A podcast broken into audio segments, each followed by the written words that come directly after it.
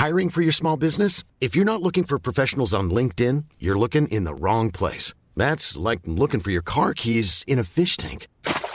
LinkedIn helps you hire professionals you can't find anywhere else, even those who aren't actively searching for a new job but might be open to the perfect role. In a given month, over 70% of LinkedIn users don't even visit other leading job sites. So start looking in the right place. With LinkedIn, you can hire professionals like a professional. Post your free job on linkedin.com slash people today. Bonjour à tous et bienvenue ce matin à l'heure des pros. Emmanuel Macron, Gabriel Attal, Olivier Dussopt sont tous montés au créneau ce week-end pour expliquer que la discussion n'était pas terminée, qu'il y avait possibilité de changer des choses sans jamais vraiment dire quoi et en saluant le principe démocratique qu'est la manifestation. Ça sonnait faux, comme sonne faux un vendeur de voitures électriques quand il vous explique que vous pourrez rouler 500 km sans recharger votre batterie.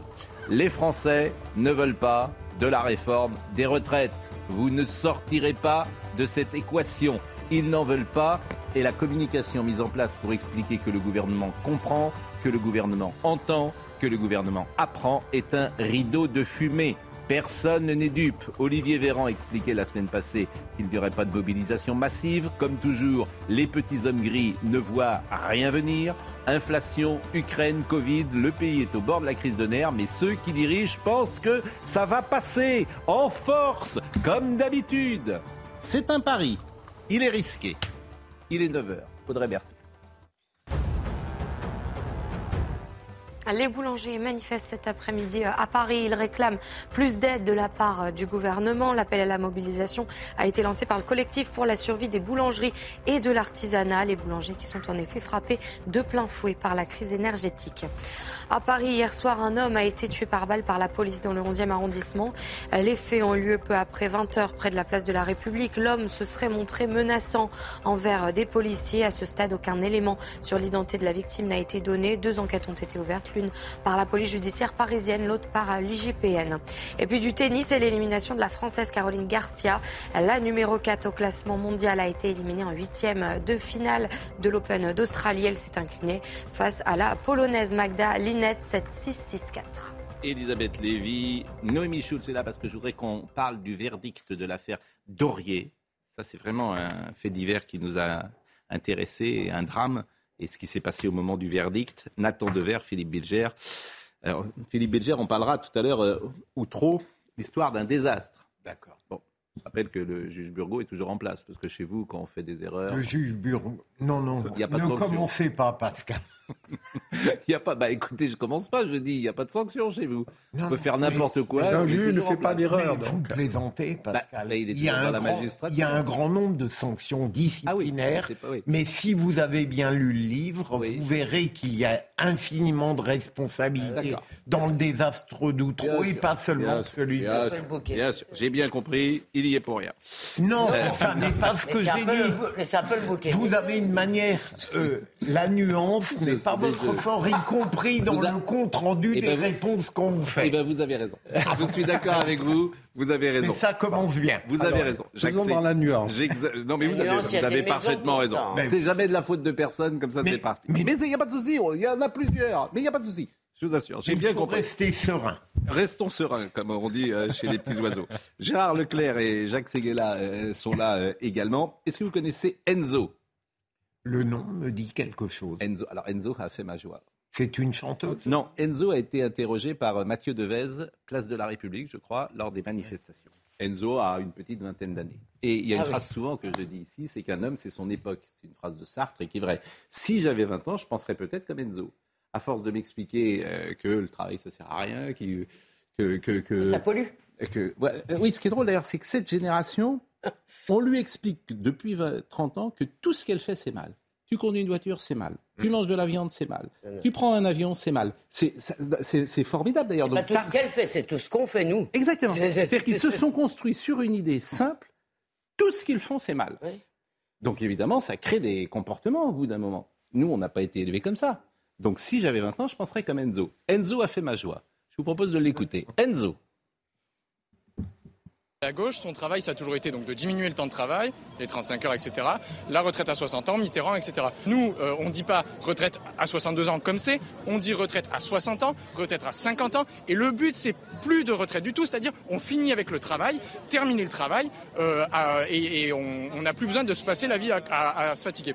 Bertrand Russell, en 1960, disait qu'on pouvait travailler 4 heures par jour, euh, 4 jours par semaine, ce qui fait une semaine de 20 heures. Donc on imagine ça, euh, semaine de 20 heures, on s'arrête à 50 ans, ça va, ça suffit, on produit assez pour se nourrir, pour se divertir, etc. Donc il faut limiter le temps de travail, et parce que la vie, c'est pas euh, censé être qu'un calvaire, euh, c'est censé être plaisant. Il sait même pas compter, hein, parce que 4 heures par jour, 4 heures par semaine, ça fait pas 20 heures, ça fait 16. Pour Enzo, le travail, c'est un calvaire. C'est sidérant. Je trouve que Enzo euh, pose quand même la, la question de la réforme des retraites euh, au niveau où elle devrait être posée, c'est-à-dire non pas au niveau purement technocratique, est-ce qu'il y a un déficit, est-ce qu'il n'y en a pas, qu'est-ce qu'on fait, les cotisations, mais au niveau qu'en est-il de notre rapport au travail? Et en effet, il rappelle quand même, je trouve, des, des fondamentaux, à savoir que euh, le- la, la démarche de la gauche, ou en tout cas la démarche sociale, c'est la diminution du temps de travail dans l'histoire, et qu'il n'est pas exclu de penser qu'à l'avenir, dans les prochaines décennies, à long terme, le temps de travail diminue encore pour atteindre. Mais parfois, les idées novatrices, elles semblent ridicules quand elles sont émises au début, et peut-être que dans 30 ans, euh, en effet, on, on- on sera... euh, peut-être qu'on sera seront davantage entendues. Je ne sais pas dans votre système qui va financer? C'est le problème parce que l'argent va peut-être tomber du ciel, c'est pas mal. Peut-être, hein, parce que si tout le monde se met à bosser 4 heures, par, je ne sais pas comment vous vivez en fait. Moi, j'ai l'impression, je me trompe Oui. peut-être, hein, mais qu'il y a beaucoup de métiers, notamment dans le tertiaire, Oui. où si on divisait le temps de travail par deux, euh, ça ne changerait rien à la vie Ah oui. de l'entreprise. Ah. Et les gens travailleraient tout par... euh, Enfin, il y aurait autant de richesses produites dans l'entreprise. C'est-à-dire que vous pensez en plus que ceux qui travaillent ne font rien à 50% du temps. Je bien. pense que Non, mais souvent, dans la vie d'entreprise, on, on fait exprès de rallonger les choses, Oui, des non, mais- interminables, etc., pour se donner l'impression que je le vais temps vous de dire. travail et doit être long. Je vais vous dire, euh, ce que vous dites, c'est hélas vrai. C'est pas vrai, par exemple, euh, à CNews, Oui. parce que euh, évidemment, ça va vite et les journalistes. Bon, mais ce qui est vrai, vous avez raison. Les réunions, tout ça, je suis assez d'accord avec vous. C'est la leçon du Covid. Hmm. Parce que le Covid a, a inventé euh, le télétravail, et le télétravail, ça fonctionne formidablement dans toutes les entreprises. Les gens travaillent moins et travaillent mieux. Et ça veut dire qu'à l'époque, on travaillait moins bien, on travaillait mal, on travaillait plus pour moins de résultats. Oui. Donc, Bon, euh, en tout donc, cas, moi, ça m'a amusé de, de l'entendre. Alors, Merci le. Covid. vous avez parlé, tour de table. Non, pas et- pas parlé. Si, vous avez parlé au début. Mais c'est ça qui est drôle. rejoins, je rejoins ce qu'a dit Nathan sur l'intervention de ce jeune homme, mais euh, en revanche, ce que vous avez ajouté sur le fait qu'on veut toujours donner l'impression qu'on a beaucoup de travail pour justifier l'idée du travail, j'ai bien connu ça, notamment dans le judiciaire. Et- c'est une vaste comédie. Et si les gens consacraient au travail le temps qu'ils mettent pour dire qu'ils en ont trop, je pense qu'il y aurait, je pense qu'il y aurait quelques avancées. euh, Et Gérard qui ne s'est pas exprimé, et après on raison change. Sur le thème, il faut toujours, de, plus que jamais, réfléchir sur l'organisation du travail. On peut effectivement sans doute gagner du temps. Néanmoins, on ne peut Mm. pas avoir, c'est toujours pareil, le beurre et l'argent du beurre. C'est-à-dire, vous ne pouvez pas dire, on va travailler de moins en moins et gagner de plus en plus et demander de plus en plus euh, à, la société. Là, il y a quelque chose qui ne va pas. oui. C'est tout. Et, même et- et là, Très vite, Elisabeth Lévy. Bah, excusez-moi, moi je crois qu'on paye depuis 30 ans cette fameuse retraite à 60 ans qui a instauré l'idée que effectivement vos téléphones portables allaient vous tomber du ciel. Et je veux dire, on ne s'en sort pas à cause de ça. Mais franchement, j'ai l'impression d'être Alors, sur la planète Mars quand Est-ce que vous avez vu le premier épisode euh, des Rois maudits jadis? Oui. Hein, Comment s'appelait ce. C'était Trémollet, le Jacques Trémollet euh, Trémollet. qui disait- Le- voilà. Le vrai le- Qui disait le vrai, maudit, pas l'acteur. maudit, vous serez tous maudits. Et puis il y a Philippe Lebel qui écoute et, et Philippe Lebel qui était joué par Georges Marchal et qui dit nous avons fait une erreur, on aurait dû lui couper la langue. Vous savez, c'est le début des Rois maudits de Claude Barma. Eh bien, euh, hier euh, ou avant-hier, Jean-Luc Mélenchon a, pris, euh, a repris cette antienne maudit, mais là il a, il a parlé de- de- de- de- d'Emmanuel Macron. Voilà ce que vous voulez faire, monsieur Macron. Soyez maudits pour vous transformer toute notre existence en marchandise, comme vous l'avez fait avec la santé, comme vous êtes en train de le faire dans l'éducation, au prix de cette monstrueuse grossièreté qui s'appelle Parcoursup. À bas Parcoursup Soyez maudits pour vouloir tout transformer en marchandise, tout salir, tout gâcher, tout réduire, tout quantifier. C'est-à-dire que Parcoursup, euh, si on n'emmenait pas toute une génération au bac, il n'y aurait pas de problème à Parcoursup. Pardonnez-moi de le dire comme ça, ça n'a pas de sens d'emmener toute une génération au bac et ça solutionnerait les choses. Mais bon. C'est plus de la vanité, mais qui est-il pour maudire Franchement, ça me dépasse. Ça me dépasse. Je veux dire, quel rôle il se donne?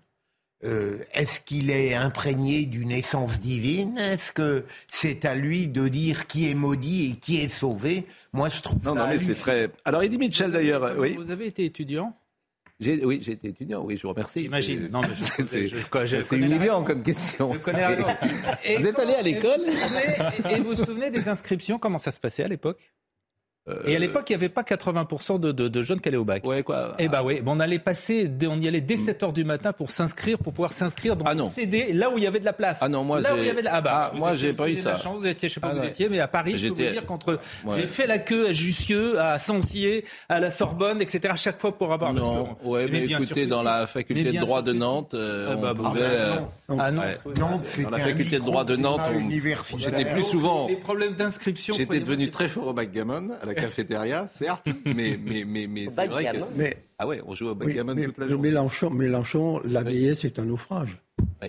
Il est en train, La de- il est en train de se noyer tout seul. Bon, euh, juste un petit mot avant de parler de l'affaire Dorier, juste un petit mot. Et euh, on va écouter Emmanuel Macron, parce que Emmanuel Macron, on est vraiment dans de la com. Et je pense que euh, tout est décodé aujourd'hui, parce que les gens ont une grande maturité.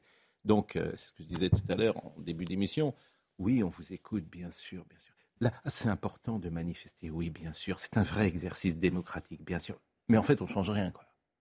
On change rien. Et c'est pire. C'est vraiment, euh, oui, oui, vous avez raison, bien sûr. Mais on va quand même, vous allez travailler à 64 ans. Oui, bien évidemment, tout. Vous... Et je pense que c'est insupportable, ça, pour les gens. C'est vrai que c'est crispant. C'est insupportable, cette espèce de rigidité. euh, C'est la donc- base de la rhétorique, Pascal. On approuve pour étouffer. Ah oui, mais oui, je suis d'accord, mais ça peut mal se finir. hein. Sûrement. Attention, parce que les gens qui sont dans la rue, là, ils sont pas dupes. hein. Et vous pensez que c'est la rue qui doit donc euh, décider, en fait? Je pense que quand tu as 62 ans, que tu gagnes 1800 ou 2000 euros bruts, tu as le droit à la retraite. Voilà ce que je pense. Et que si la société n'est pas capable de te mettre en retraite à 62 ans, alors que tu es quasiment au SMIC, c'est une société qui marche pas. Et que ça va durer 32 ans, Et, et qui 33 ans. finance alors Moi, je, pense, Eh ben, tu fais des économies dans cet état obèse. Croyez-moi, qui Attendez, fait juste n'importe C'est pas quoi. l'État qui paye Oui. les, les retraites, c'est autre chose. Les retraites, c'est un système. C'est- une-. Bah oui, c'est non. Mais c'est fou parce que eux, c'est en fait, fonctionnaires. c'est vous Non. faites, euh, vous faites comme vous les gens.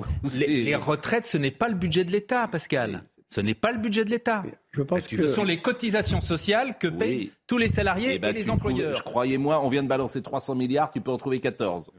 Je pense qu'il n'y a pas de souci. je pense qu'Emmanuel Macron 14 sous les- aurait dû Mm. reprendre euh, ce ce qu'il avait fait euh, pour les Gilets jaunes, un tour de France, où il enlevait sa veste, Oh. où il parlait, où il ça a formidablement marché. Oh non, c'est ce mais- qu'il a fait. Non, mais parce, que, mais parce que Jacques, vous vous savez pourquoi communication. Mais vous savez pourquoi ça a formidablement marché? Parce qu'il l'a fait une fois. Et qu'il est très fort. Mais la deuxième fois, il, Mais il c'est te- pas il- vrai. Mais si, pas vrai. parce que la Pourquoi? deuxième fois, parce que ça sert à rien. Mais il faut Jacques, faire de la pédagogie, il ne faut pas Arrêtez, communiquer, Jacques, il Jacques. faut faire de la Ils sont pédagogie. où les résultats du grand débat? Vous les avez lus? Il t'a eu une fois. Il va pas t'avoir deux fois. Mais Moi, on généralement, il t'a. Mais- je- J'emploierai pas le mot, mais enfin- il t'a eu. Je veux dire ça comme ça, une Merci. fois. Bon, le grand débat. vous a- J'attends encore les euh, comment dire le- les cahiers des charges euh, ou, ou de doléances des, Oui, des mais- grands débats. Personne ne les a jamais vus. C'était de la com pure. le C'est de la com pure. le- Et vous, votre réponse à le- chaque fois, c'est de faire de la com. le- C'est mais pas non, ça. je Le faire de la com, c'est euh, de Non, mettre la retraite c'est à le 62 contraire ans. de la com, c'est la pédagogie. Mais 62 ans, C'est le contraire de la com. Pascal. Il y a un Arrêtez, déficit. Arrêtez avec cette pédagogie. Moi, je vais vous présenter des gens et tu vas leur dire Tu comprends pas, je vais t'expliquer Non, mais, qu'il faut travailler deux ans de plus. excusez-moi, Ce mot pédagogie, il a quelque chose Allez. d'important. C'est un mot en effet qu'emploient souvent les macronistes, mais pédagogie en grec, littéralement, ça veut dire l'éducation des enfants. Or, il me semble que les citoyens français ne sont pas des enfants. Allez, on passe à Dorier. Euh, on n'a pas à leur expliquer. Écoutons Emmanuel. Macron. Écoutez Ma- Emmanuel Macron et on passe à l'affaire Dorier parce qu'il est déjà 9h13. Écoutons Emmanuel Macron qui nous explique que c'est formidable euh, d'avoir des gens dans la rue. Il y a maintenant un temps politique qui s'ouvre à l'Assemblée. Et il faut le respecter. Et donc moi, je souhaite que le gouvernement, avec euh, les parlementaires, à l'Assemblée nationale puis au Sénat, puisse travailler le texte et l'aménager. Et en parallèle de ça, il y a ce que prévoit notre Constitution, la possibilité, toujours respectée, même en temps de pandémie dans notre pays, de manifester, d'exprimer son mécontentement. C'est ça la vie démocratique. Et c'est une bonne chose. Et donc je souhaite que cette vie démocratique suive son cours et je fais confiance à chacun pour qu'elle suive son cours de telle manière qu'elle soit apaisée et qu'il y ait le moins de nuisances possible pour tous nos compatriotes. Euh, qu'il l'écoute, le peuple. S'ils veulent l'écouter, il fait un référendum. Autrement, il ne parle pas. Là, il nous prend pour des imbéciles. Mais, vous oubliez. C'est terminé. Euh, ah, c'est terminé, on change de sujet. J'ai dit on change de sujet. Ok, voilà. Euh, j'ai appelé le grand maître du temps des Templiers Trémollet tout à l'heure. C'est pourquoi j'ai appelé Trémollet. C'est évidemment Jacques de Mollet, qui disait Molly. Vous pensiez à Vincent Trémollet de Villers La scène d'ouverture des Rois Maudits. Molly. Georges Marshall. Mais c'était génial. Ah, Georges Marshall était formidable. Moi, je regardais ça. Georges Marshall qui jouait. Philippe Lebel. Vous l'avez dit tout à l'heure. Suivez quand même. Mais on suit. Bon. Mais on ne voulait pas répéter. Euh, Noémie Schulz.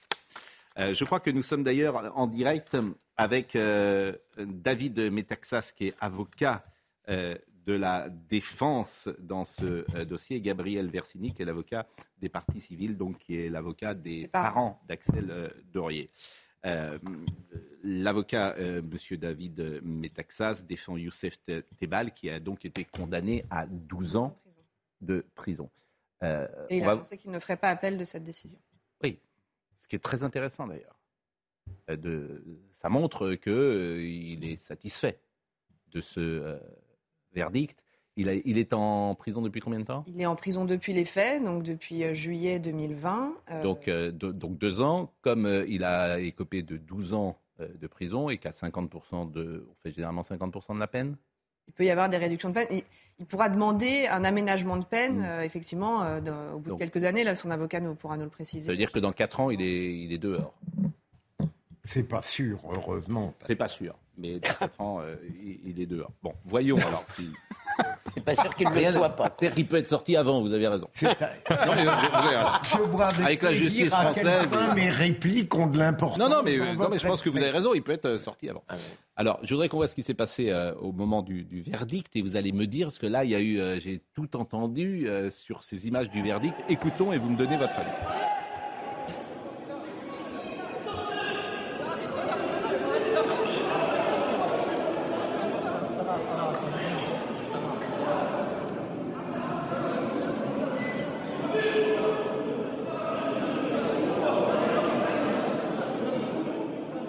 Des incidents se sont produits vendredi soir après la condamnation de cet homme de 24 ans, Youssef Tebal, à 12 ans de réclusion criminelle. Je rappelle qu'il a renversé et tué en voiture Axel Dorier, qui, avait 22 ans, traîné sur plus de 800 mètres en juillet 2020 à Lyon.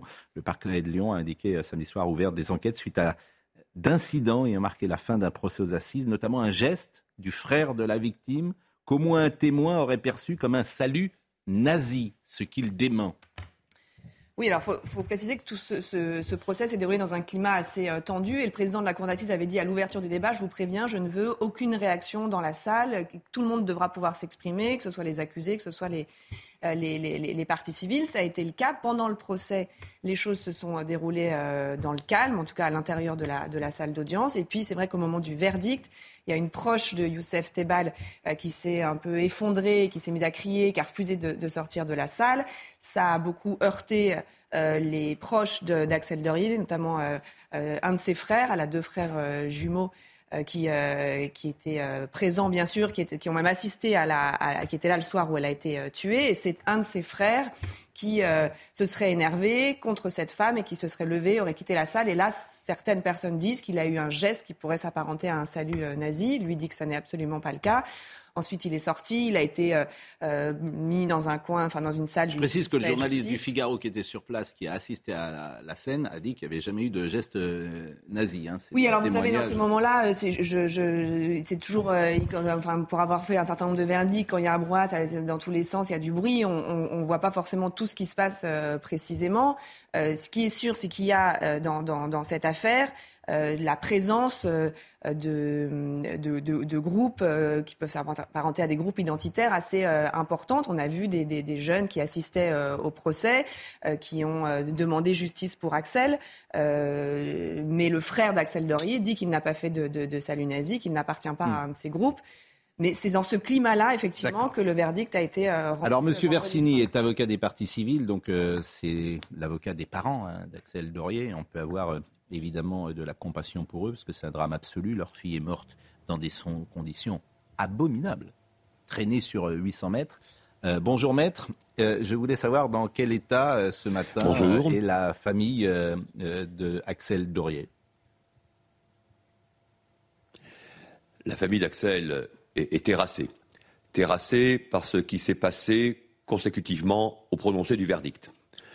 Il faut noter ici, et je le dis, parce que je l'ai déjà formulé, mais je le redis, la dignité de la famille Dorier, à l'instar de la dignité de la famille de M. Thébal. Les quatre jours d'audience ont acté que de part et d'autre, de chaque côté des bancs, pas un mot, pas une remarque, pas un signe.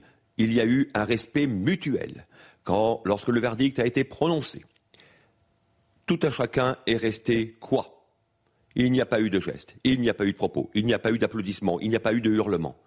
Nous allions quitter, ils allaient quitter la salle d'audience dignement, les uns et les autres. Et alors, subitement, il s'est passé ce qui s'est passé.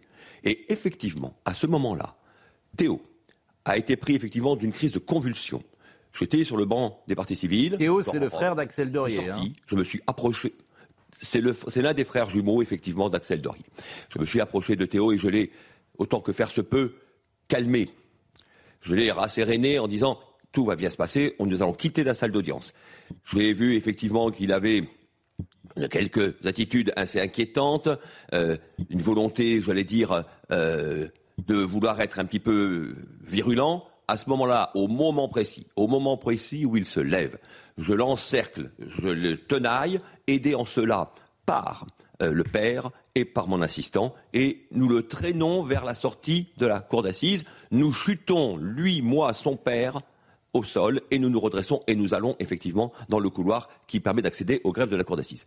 Quant à moi, je le dis avec fermeté, je n'ai absolument pas vu Théo faire un quelconque salut nazi. À ce titre, je voudrais dire, quand même, parce qu'on se documente un petit peu, on sait, trop ce que sont euh, ces gestes euh, frappés euh, d'incivilité, et le mot est encore bien faible. Que le salut nazi, c'est quand même le bras tendu au-delà de l'horizon, vers l'infini, avec une volonté ajoutée de compléter cette gestuelle par des mots.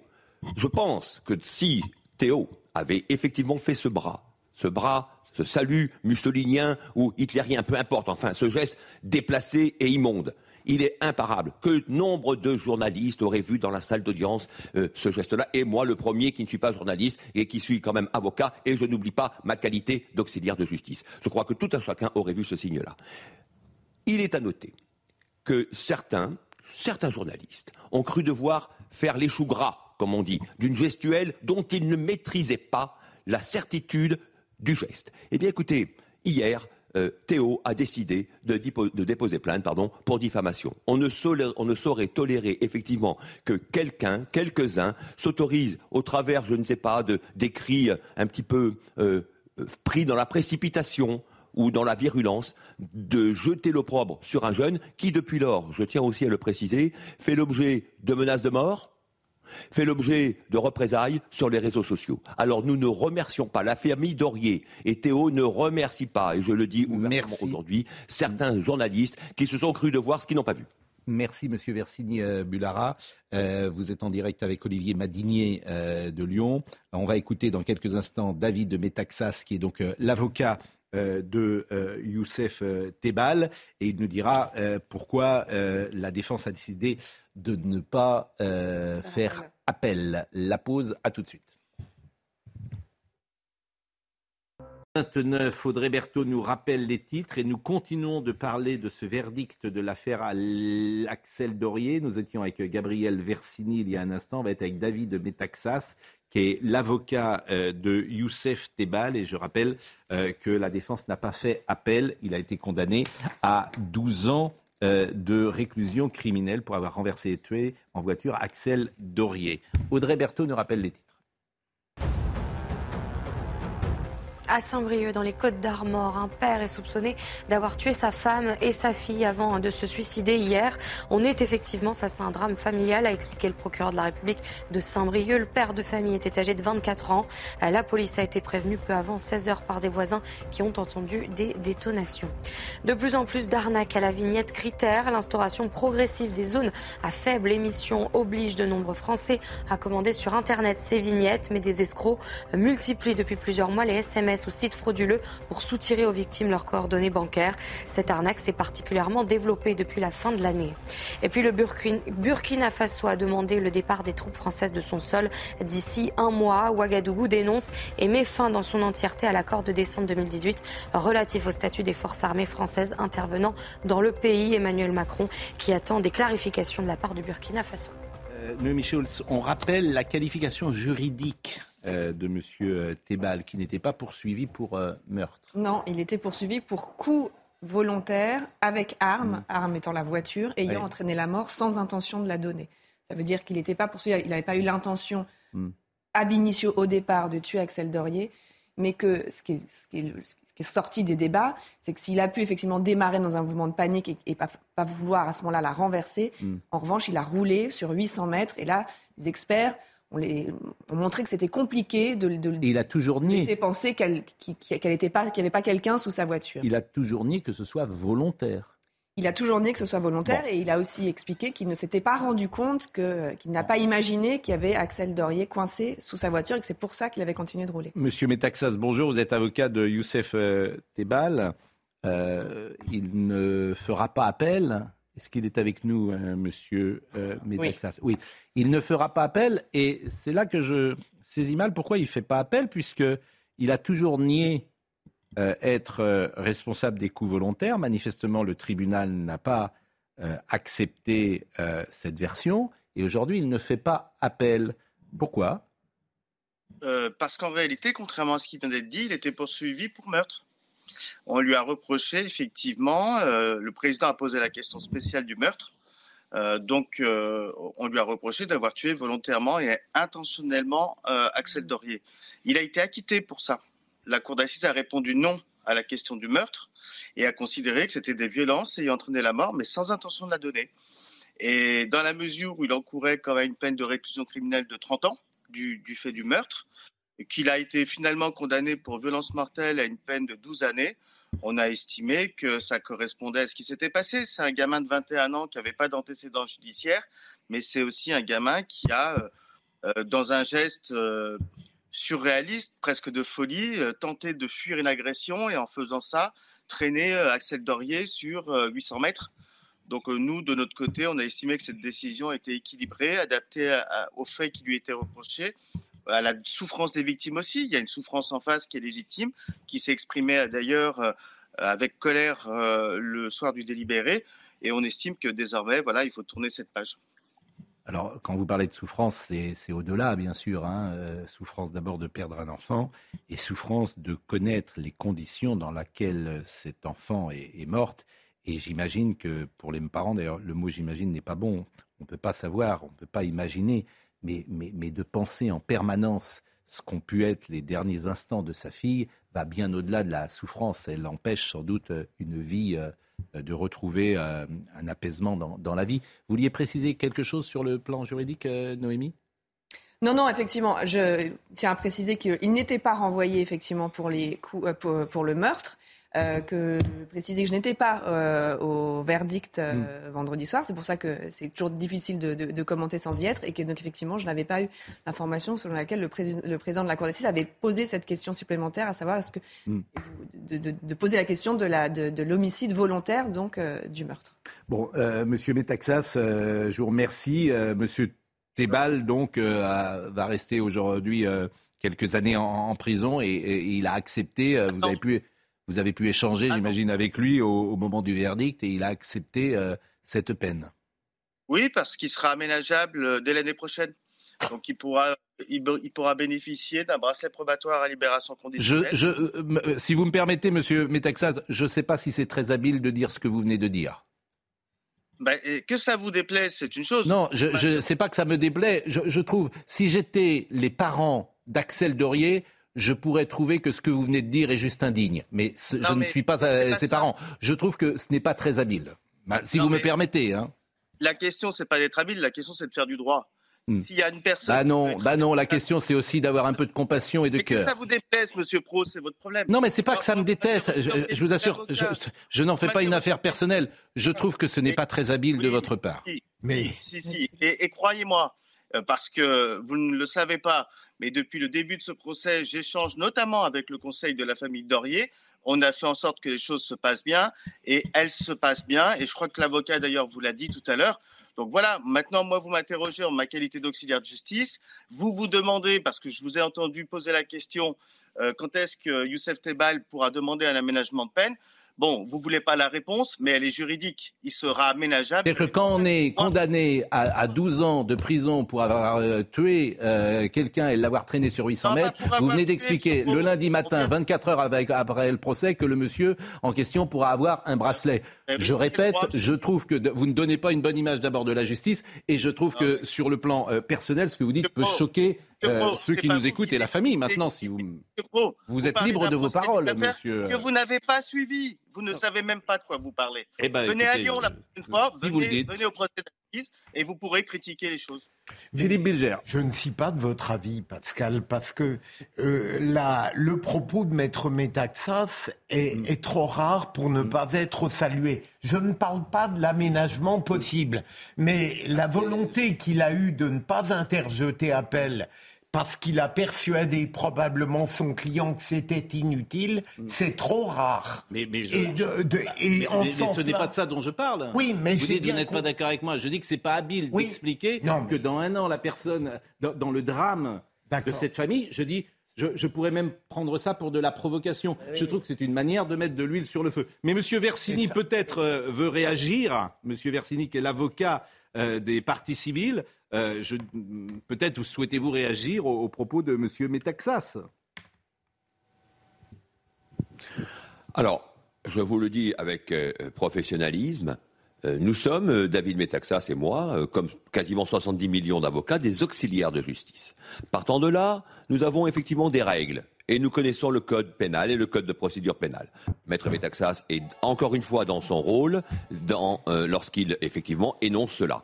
Maintenant, c'est la loi, c'est la loi et elle est ainsi faite. Peut-être conviendrait-il de changer la loi. Mais ça, c'est un autre débat. En revanche, la douleur des victimes est là. Elle est palpable. Et encore plus maintenant qu'hier. Et encore plus demain qu'après-demain. Il faut vraiment ici que tout, ce- que ce- que tout ceci pardon, cesse et qu'il y ait de la sérénité. Évidemment, évidemment que euh, Sophie, Pierre, euh, Evan et Théo sont en train de nous regarder. Et évidemment, en entendant les propos de mon confrère Métaxas, ils vont vitupérer, hurler, vociférer. Mais je serai là pour leur dire c'est la loi. C'est la loi qui, à mon sens, est mal faite et qu'il faudrait refaire, mais je ne suis pas parlementaire. Bah merci Monsieur Versini, merci également Monsieur Métaxas, sauf si vous souhaitez Je vous en ajouter quelque chose. Non, mais euh, nous, euh, on, a le même but, si vous voulez. Ce procès est terminé. Euh, il faut vraiment que la page, et je dis bien du procès, puisse se tourner pour que ces deux familles, et c'est pas paradoxal de dire ça, celle de l'accusé, celle de la victime, puissent désormais, pour l'une, faire son deuil et pour l'autre, se reconstruire. Voilà, et c'est notre seul souhait. Ça a été une épreuve difficile, je vous assure, pendant quatre jours, une émotion très forte. On a eu des hauts et des bas. Moi, j'ai quitté la salle d'audience, je suis revenu. Ça, a été simple pour personne. Maintenant, le verdict est tombé. Encore une fois, c'est un verdict équilibré qui me paraît être accepté de tous. Euh, laissons la famille Dorier à son deuil, laissons Youssef Tebal à cette reconstruction. Il a de toute façon un parcours euh, carcéral à faire et il le fera comme il doit le faire. Merci Monsieur Métaxas et euh, je ré- réagis souvent au plus près de ce que je pense. hein. Je n'y voyais rien Euh, de vous n'en veux pas. Non, mais le Non, droit, mais, le je droit toujours. Je, voilà, je le, j'essaye. le droit n'exclut pas l'humain. Et quand même, Mais c'est le- c'est quand même un être qui manque totalement d'humanité. Le problème, c'est le parce que, c'est qu'ils disent je n'ai pas fait appel parce que je suis, comme il dit, euh, comment il a dit, c'est quoi le terme euh, euh, aménageable. Non, c'est pas, c'est pas pour ça qu'il dit qu'il fait pas appel. Il a dit ça. Non, il a dit, qu'il ne fait pas appel parce qu'il. Ah bon encourait 30 ans de prison, qu'il a Oui. été condamné à 12, que le caractère intentionnel n'a pas été reconnu et que dès lors, il mesure que la décision lui apparaît juste, En fait, équilibrée, vérité, que s'il fait appel, que il peut, il peut oui. risquer aussi une condamnation plus La lourde. c'est qu'il pense qu'il a un jugement clément, c'est tout. C'est pour ça qu'il fait pas. Un jugement qui lui apparaît juste. Et qu'on C'est à ça qu'on mesure aussi une bonne décision de Mais, justice. mais, après, chacun se. Comment dire les partis civils peuvent- Non, les partis civils peuvent pas faire appel. Après, chacun se fait une opinion sur. euh, voilà. Le parquet, euh, le parquet général pourrait décider de faire appel. Euh, Pour le moment, il n'y a pas d'indication. Euh, Bon. personne ne fait appel, c'est quand même plutôt que ça va dans le sens. Noémie, je vous remercie grandement. Vous savez ce que j'ai fait ce week-end? Dites-moi. À votre avis? Vous avez écouté le podcast Yes. Alors, euh, il y en a huit. J'en ai écouté quatre. Parce que ça dure deux heures.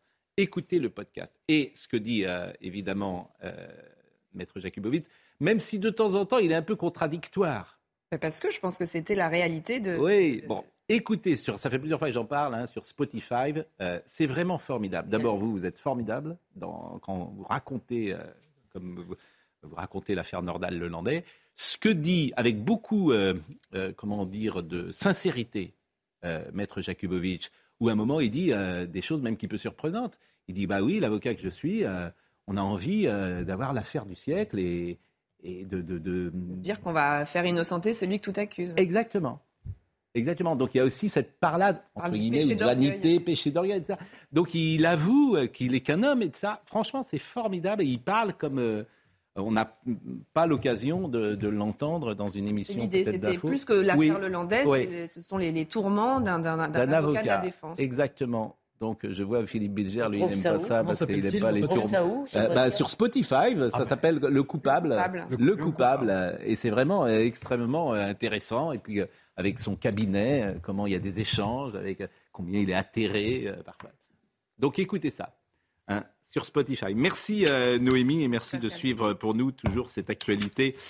euh, cette actualité euh, judiciaire. On va parler euh, dans un instant de Prince Harry. Isabelle Saporta sera là. Bah, ça vous fait sourire, mais c'est un succès extraordinaire. Ah, non, Un succès, euh, bon. Simplement, et on parlera également de Gad Elmaleh, parce que j'ai vu sur MyCanal ce week-end le spectacle de Gad Elmaleh. J'invite tout le monde à le regarder et on, on écoutera ce qu'il dit sur la religion. C'est absolument formidable, d'intelligence, mais aussi de profondeur, de tolérance. D'humanité. Exactement. C'est génial. Et en plus, quel clown incroyable. Mais quel talent Mais quel talent. Quel C'est un- talent. c'est un génie. Il est au- au-delà de l'humour. De l'humour. hein. Je, dans- je, je, je suis d'accord. Alors, 7e siècle du rire. et on, vous êtes, qu'est-ce que vous avez dit? Pardon? Vous avez dit quoi? Il est au 7e siècle du rire. Ah, j'avais compris au 7e siècle. Ah non, non, non. Non, il est, lui, il est vraiment de son siècle. hein. Pas compris. Bon, on parlera également de l'affaire Outreau, mais euh, je ne sais pas si on va recevoir tout de suite Gilles Antonovitz ou si on reçoit d'abord Isabelle Saporta. Euh, mais je voudrais simplement qu'on mette petit un petit mot. Euh, mais on l'a écouté, Emmanuel Macron, tout à l'heure Euh, Oui, on l'a écouté. Oui, oui, oui, hein, on l'a écouté. On a écouté Bon. votre imitation, puis Oui, Emmanuel Macron. Mais non, mais bon, Euh, bon. simplement un- un- parce qu'aujourd'hui c'est au Conseil des ministres euh, le projet. On revient sur, euh, vous l'avez compris, sur euh, les retraites. Et depuis que nous avons parlé, euh, Jordan Bardella, je voulais qu'on l'écoute sur le référendum parce que ce référendum. euh, Ça, euh, Gérard, les discussions qu'on a, ça, ça- ça- ça laissera des traces. C'est-à-dire que si vous imposez en force, une nouvelle fois, quelque chose que les gens ne veulent pas, c'est comme 2005. En fait, ça abîme la démocratie. Vous voulez pas entendre ces trucs-là. Vous ne voulez pas les entendre. Et vous vous réfugiez en disant, il y a une élection présidentielle, c'était dans le programme, évidemment. J'ai rien dit, j'ai pas dit Non, mais argument. vous ou d'autres, ce que vous, les gens en ont ras le bol. Ils ont le sentiment que ceux que- qui, qui dirigent passent en force sur tout. Donc, ou vous les écoutez, ou ça va exploser un jour. Écoutez euh, Jordan Bardella. Je pense que euh, nous pourrions aller, dans les prochains jours, euh, vers des temps difficiles et incertains, avec des mobilisations populaires dans la rue, des risques de blocage, c'est ce sur quoi se sont engagés un certain nombre de, de personnalités de la CGT, et puis il y a cette majorité de refus qui se constitue dans le pays, autour de ces 68% de Français, d'après le sondage IFOP, qui sont opposés à la réforme des retraites. Moi je dis, quand euh, on a cet horizon-là devant soi, alors il faut passer par référendum. Non, mais vous Qu'est-ce que- qu'est-ce qu'on demande à un gouvernement? Est-ce que c'est de suivre forcément l'opinion ou est-ce que c'est parfois effectivement contre son intérêt? Parce que l'intérêt du gouvernement, c'est pas de faire passer cette réforme des retraites qui fait quasiment l'unanimité l'unanimité contre elle. Simplement, c'est ce que vous reprochez en permanence au gouvernement de ne pas anticiper. Vous avez dit 100 fois sur ce plateau, souvent avec raison, que les gouvernements, d'une certaine façon, n'avaient rien fait, n'anticipaient pas, etc. Ne Ils pas anticipent sur des mauvais Ne sujets, ils de risques. anticipent pas bien sur sur les retraites. C'est Balladur qui a fait la première fois. Il avait toute l'opinion contre lui. Enfin, bah, d'accord, d'accord, mais bon, j'ai compris. J'ai compris, j'ai compris. Ensuite, Vous voulez pas de référendum, vous voulez pas que le peuple parle. Non, mais le problème, non, mais c'est Il y a un problème de financement des retraites, c'est tout. Il faut y répondre. Le, le problème du gouvernement, si vous voulez, c'est son rôle, c'est de définir l'intérêt général. Bah Après, la discussion doit porter sur est-ce que c'est l'intérêt général ou pas et sur quel point. Mais l'argument de dire la rue est contre Hmm. ne peut pas simplement suffire pour gouverner, en fait. Oui, mais le problème d'un référendum, c'est qu'on ne répond pas à la question qui est posée. On répond pour ou contre Ah, donc faut- le alors faut- oui, bon, Bien donc- sûr. Oui, mais ça Bah, justement, ça serait comme 65%, Peut-être, puisqu'il a été élu. Bien sûr. Alors, il ne devrait pas avoir peur.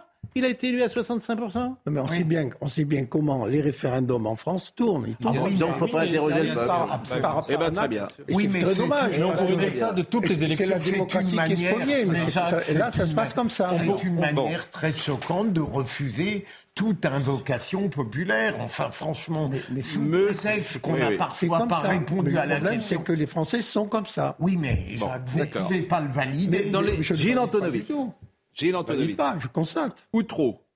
Bonjour. Bonjour. Comment allez-vous? Très bien. Bonne année. Euh, Outreau, l'histoire d'un désastre. Pourquoi un nouveau livre sur Outreau Ah, C'est en- dans le droit fil du documentaire qui est passé sur France 2. Hmm. Donc, euh, si vous voulez, euh, j'avais écrit déjà un livre sur Outreau il y a une dizaine d'années. Euh, la production euh, a lu mon livre, ils l'ont trouvé intéressant, donc ils m'ont contacté pour être euh, le, c'est un peu pompeux, le conseiller scientifique entre guillemets. Scientifique, je ne vois pas pourquoi, mais enfin, peu importe. L'expert. Euh, voilà.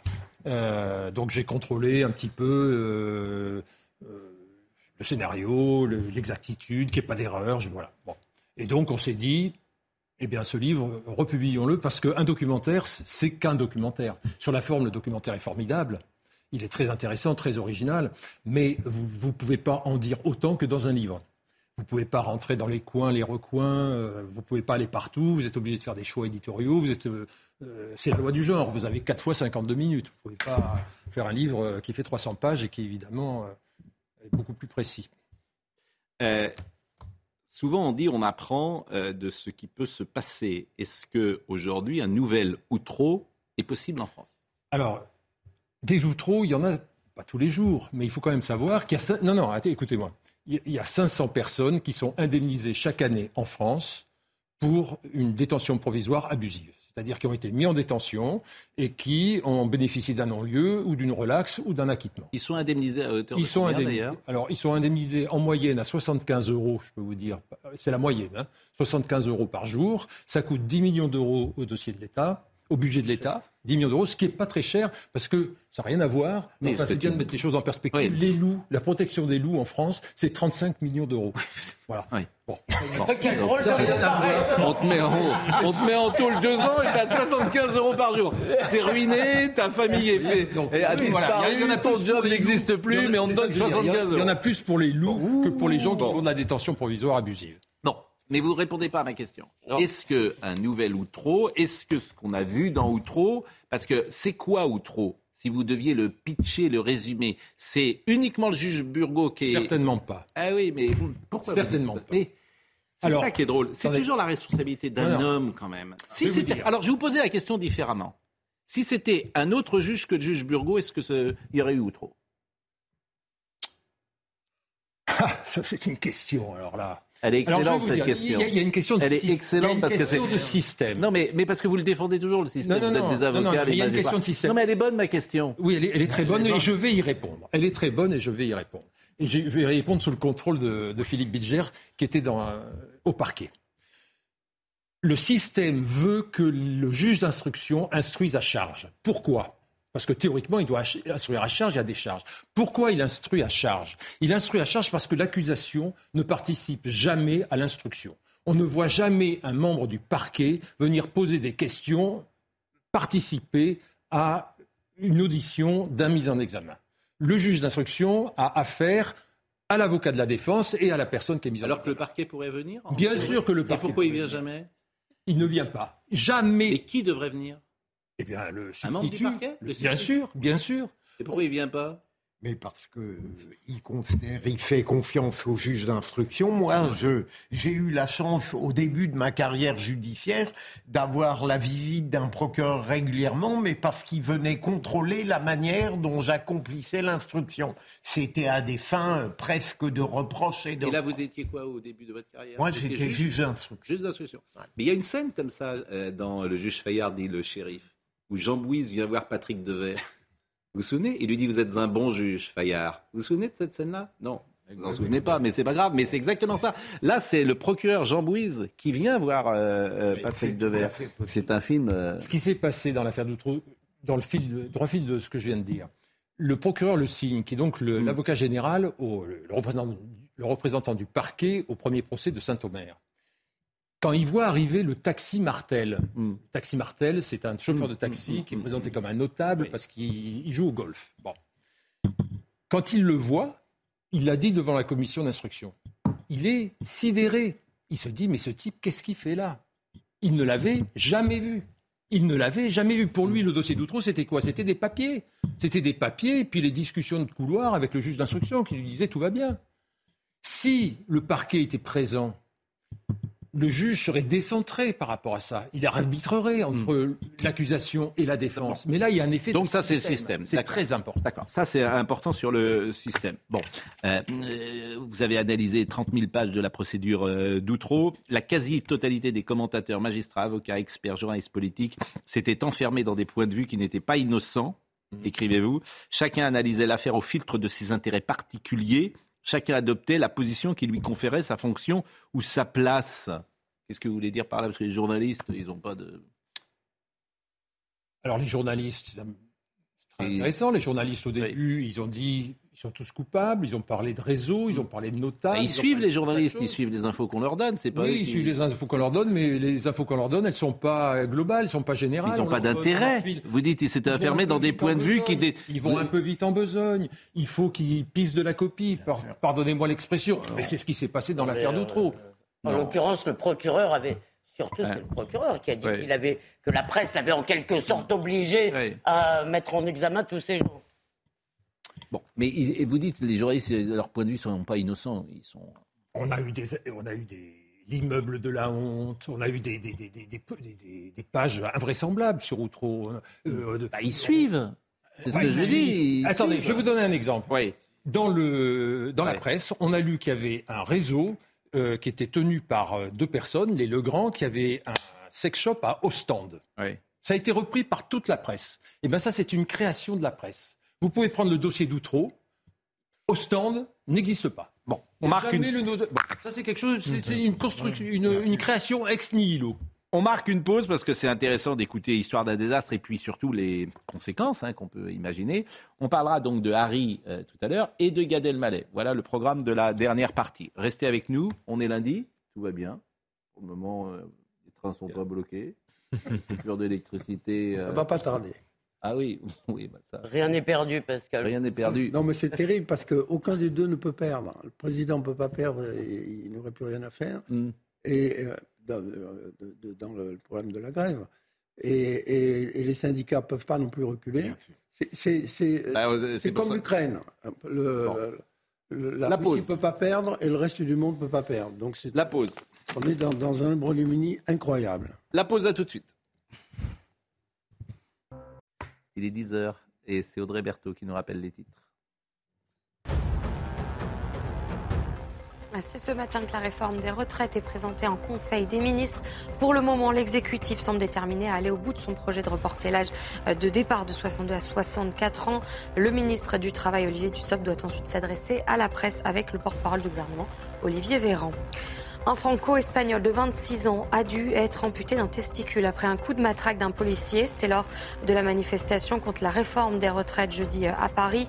La plainte pour violence volontaire ayant entraîné une mutilation par personne dépositaire de l'autorité publique est en cours de dépôt.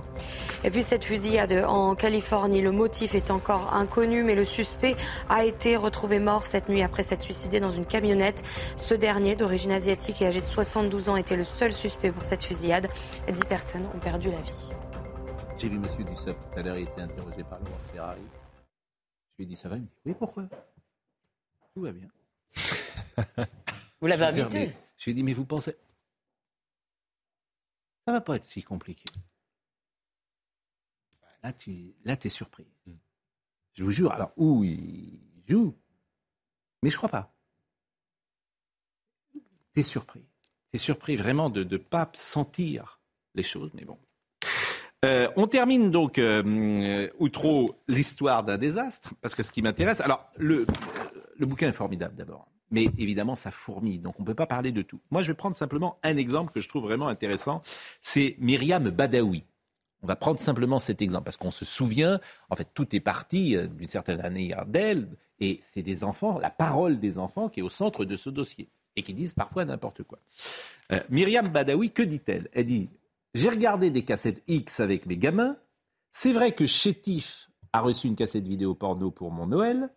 Mon mari leur mettait son zizi dans la bouche. J'avoue avoir fait l'amour avec mon mari en présence des enfants. J'avoue avoir monté sur mon fils shérif. J'avoue euh, aussi que les godemichés ont servi avec les enfants. Jonathan saignait de son derrière ainsi que Dimitri. Bon, elle dit ça. Et puis plus loin, évidemment, cette même Marianne, euh, Madame euh, Badawi, elle dit euh, Rien n'est vrai. Je suis une malade et une menteuse. J'ai menti sur tout.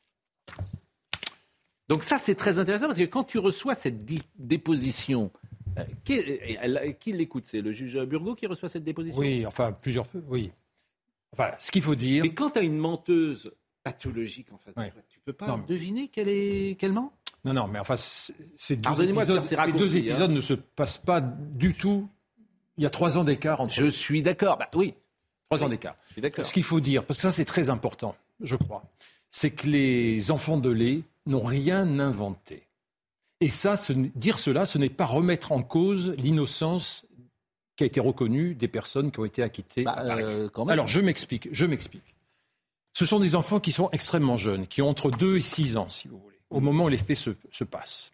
Il est constant, il est avéré qu'ils ont été violés par leurs parents et par un couple de voisins trois fois par semaine pendant des années. Il est également constant que M. Delay avait dans sa vidéothèque 300 cassettes. 200 cassettes porno rentrées par, euh, étiquetées par genre, partouze, femmes enceintes, zoophilie. Et comme le dit très bien Jonathan dans le documentaire, ça tournait en permanence. Donc en permanence, Mais il vous voyait- remettez en cause donc il le voyait- verdict de Pas du tout. Je ne remets pas du tout en cause. Ce que je veux dire, c'est qu'ils n'ont ce qu'ils ont raconté. Hmm. Mais ils qui les l'ont a vu- violés? Ils l'ont vu sur les cassettes qui passaient en permanence devant. Ah. Un enfant de 4 ans ou Hmm. de 5 ans ne peut pas inventer une scène de zoophilie. Je suis désolé. Il l'a vu. C'est ça qu'ils ont raconté. Ils ont raconté tout ça, ça s'est mélangé. Ça, ils ont une mémoire fracassée. C'est ça qu'il faut. Mais ils n'ont pas été violés. moi, je- vous dites au dire, départ, vous avez pas- dit ces enfants ont été violés. Pardon? Ces enfants n'ont pas été violés. Mais bien sûr que si. Mais bien sûr que si qu'ils ont été violés. Ils ont été violés par qui? Bah, par Myriam Badawi, par euh, Thierry Delay, par euh, David Delplanque et Aurélie Grenon. Ils ont été condamnés euh, pour ça à 20 ans, 15 ans et quelques années de prison. Euh, bien sûr qu'ils ont été violés. Et, dire d'un côté il y a très innocents et de l'autre côté il y a des enfants menteurs, c'est c'est rien comprendre au, au- au dossier d'Outreau. Vous comprenez Bien sûr. C'est très... euh, voilà, il y, a- y y une réalité qui est tout à fait effrayante. La phrase qui résume le mieux l'affaire d'Outreau, c'est la phrase, la première phrase que dit Madame Badawi au juge Burgot lors de son premier interrogatoire. Vous savez, Monsieur le juge, voir des cassettes pornographiques tous les soirs, ça rend fou. Voilà. Bon, euh, alors c'est un dossier très complexe et on le voit bien dans nos échanges euh, tous les deux. Moi, je voulais simplement faire un, un éclairage et renvoyer à la lecture de ça, et puis peut-être à revoir le documentaire ce que vous sûr. avez euh, évidemment euh, supervisé et qui est passé sur France Télévisions. Donc, on peut faire aussi de temps en temps, vous voyez, de la publicité télévision, euh, France Télévisions. service public. Et comme en plus c'est nous de qui- la com. comme en plus c'est nous qui payons, il n'y a pas de souci. On va euh, rester quelques secondes avec nous. On va parler de Gad Elmaleh, on parlera également du Prince Harry. Je voulais simplement vous montrer ça. Vous savez ce que c'est que ça? Alors, je vais pas montrer parce que là, il y a mon adresse. Donc, ça, c'est un avis de, euh, c'est un avis de, de paiement de forfait de poste euh, stationnement. Et alors, j'ai appris un truc génial, c'est 75 euros. hein. Euh, c'est du racket organisé, c'est la mairie de Paris. Ça a explosé de 60% euh, les recettes euh, d'avis de paiement de forfait de poste stationnement. Mais ce qui est extraordinaire, c'est vous vous mettez sur une place de stationnement, vous ne payez pas. et vous êtes sanctionné de 75 euros. Mais si vous vous mettez sur une place interdite, arrête-t-il, par exemple, interdiction de stationnement, ben vous payez que 35 euros. vous payez moins aujourd'hui en étant sur une place interdite que sur une place de stationnement où vous n'avez pas réglé le stationnement. Eh ben, vous savez ce qu'il vous reste à faire. Formidable Et vous savez comment je m'en suis rendu compte? Parce que j'ai reçu Parce que euh, vous une êtes aussi contravention garé sur une place interdite. Euh, sur une place interdite et j'ai payé que 35 euros. Je vous jure. J'étais euh, dans le- l'autre jour, donc ça c'est Attends de dire ça parce qu'elle va monter. Mais, Pascal, vous êtes en train de vous vanter d'être un délinquant mais, routier. mais pas du tout, parce que la place interdiction de stationnement, c'est pas la même chose que ça. C'est euh, les une société privée pour les places euh, de stationnement qui circulent dans tout Paris. Donc ils ont fait exploser le truc parce qu'ils ont embauché des gens. Le racket organisé, on fait payer les Français 75 euros. Quand t'es mal, euh, quand t'as pas payé. Pardon, vous Et êtes- c'est 9 euros, Ouais. c'est 6 euros ou 7 euros l'heure. Mais vous êtes sûr que vous n'avez pas laissé passer un avis euh, premier avant les Ah non, ah 75 non, je n'ai jamais passé un avis premier. paye- Parce que regardez, là, Il là faut je laisser la voiture pour la bicyclette. Si vous payez Là, tout de suite, vous payez 50 euros, je crois. Ouais, bah, ça c'est possible, c'est possible, mais autrement, ah non, non, je paye tout de suite. Oh là là, moi, je- Et ça, en Ah bah, revanche, vous ça fonctionne Bon. bien. Euh, Gad Elmaleh. Oui, bah Le oui, système ça- des ça amendes, il fonctionne mais très bien. Quand on te bien prend sûr. du blé, ça marche bien. Merci, monsieur. Antonovitz. hein. Vraiment, euh, merci beaucoup. Euh, Gad Elmaleh.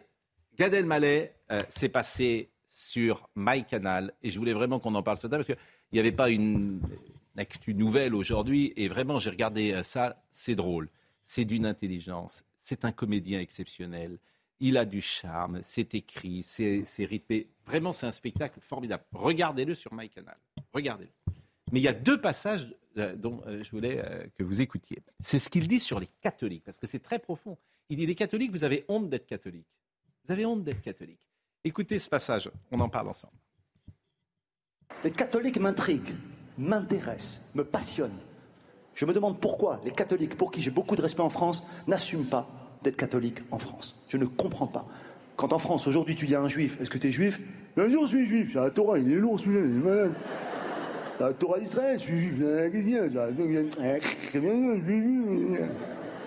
Quand tu dis à un musulman, est-ce qu'il est musulman Alhamdulillah, yeah. علاش اياه مسلم وتمام صاحبي وين quand tu dis un catholique, est-ce que tu es catholique? Alors, c'est un peu plus compliqué. euh. Euh, alors, comment dire euh, en fait, maman est baptisée. ma sœur athée. papa outé. C'est quoi votre problème, les cathos? Vous avez une belle religion, avec des valeurs, avec des concepts, avec des, le salut, le don, le pardon. Qu'est-ce que c'est beau Vos églises sont sublimes, elles sont vides. Donnez-les-nous, on vous les gère. On fait une association juifs et musulmans et on vous fait repartir le business. On a des compétences dans chaque communauté. Soit on vous ramène les fidèles, soit on vous fout des Apple Store, mais ne laissez pas des locaux comme ça. C'est du foncier. En plus, vous êtes en centre-ville la plupart du temps. Bon, euh, en fait, c'est un éditorialiste. C'est de la politique qu'il fait. Mais il a fait avec tellement d'humour et d'intelligence. Mais il faut voir On peut répondre film. à sa question, Oui, néanmoins. Il faut voir aussi le film qu'il a, fait, qui est, qui est formidable, parce qu'il va beaucoup plus loin dans le film. Oui, mais ce qui m'intéresse. Le, film il est sans humour, ou, ou en tout cas. oui, mais parce que c'est pas la même chose. Là, pourquoi j'ai choisi ça? C'est pourquoi les catholiques n'assument-ils pas? Voilà la question Oui, qu'il pose. Et je voulais votre euh, Moi, je sentiment là-dessus. répondre à sa question qui est euh, écoutez au hasard euh, France Inter. Une fois sur deux ou une fois sur trois, les humoristes vont taper sur les catholiques sans que ça n'émeuve personne. Oui, mais pourquoi? Pourquoi? Et Parce pourquoi que- C'est ça qui que- m'intéresse. bah, Pourquoi ah, Pourquoi est-ce qu'on peut taper sur les catholiques alors parce Et pourquoi que les juges- catholiques ben, Les juges ont décrété, par exemple, que c'est la religion majoritaire qu'elle doit avoir le cuir plus épais que les autres, et que vous savez que nous avons une autre religion dans ce pays, c'est la religion de l'autre, le parti de l'autre. Donc- D'abord, est-ce qu'il a raison à votre avis? Est-ce que qu'il a raison de dire les catholiques n'assument pas? Parce que Philippe Gilbert. français, il a, catholique. il a totalement raison. D'abord, les catholiques n'ont pas le courage d'afficher leur religion, et d'autre part, euh, je dirais, ils n'ont pas non plus la religion du courage. hein. Euh, Euh, deux- deuxième élément qui me paraît plus sérieux, regardez à quel point dans, dans les médias, regardez à quel point dans les médias, et j'ai quelques expériences familiales dans la tête, lorsque le malheureux affiche son catholicisme et qu'en plus drame supplémentaire, il a beaucoup d'enfants, on peut être sûr que certains quotidiens, euh, Libération, Le Monde, parlent de cela comme si c'était une tare. Je suis d'accord avec vous. Vous savez qu'hier, il y avait une manif dans Paris? Oui. Il y en a tous les l'avortement. Il y avait une manif pour la vie. Elle est quasiment pas euh, traitée euh, dans les médias.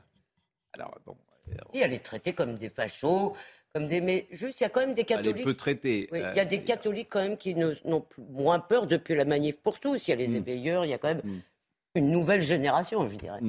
J'ai j'ai- Bon, en quand tout même cas, euh, qu'il y a quelque chose derrière, en effet, ce que dit Gad Elmaleh. On, on insiste rarement là-dessus, mais c'est que la France est un des pays, en fait, les moins religieux au monde, le quatrième pays le moins religieux au monde, très exactement.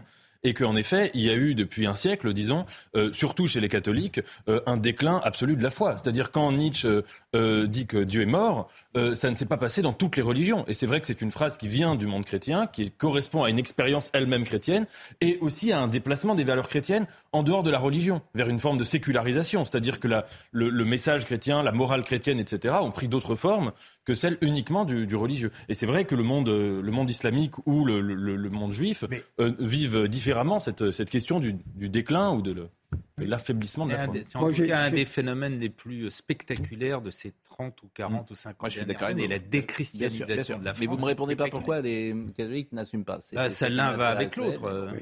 Moi- Non, moi, mais j'ai- parce qu'ils sont. euh, Elisabeth donne une, euh, un début de réponse, c'est-à-dire qu'ils sont souvent caricaturés.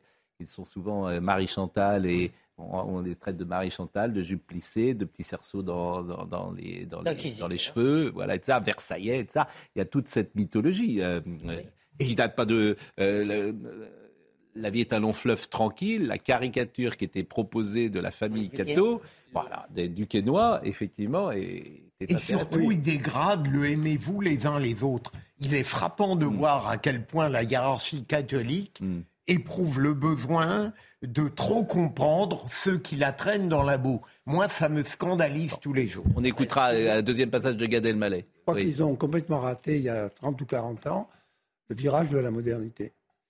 Et, et il fa- et il fa- et il fallait euh, imposer le mariage des prêtres à ce moment. Mais c'est le contraire. euh, Mais, mais- c'est le mais- contraire. mais- mais c'est le contraire, mais c'est Il ne faut. Est-ce que l'Église, est-ce que euh, la monarchie britannique a pris le virage de la modernité? Vous Non, avez mais- vu l'enterrement d'Élisabeth II Et on va en parler. mais Justement, c'était été- ça qui était formidable. vrai, C'est de ne rien changer. Vatican II, c'est une catastrophe pour les catholiques.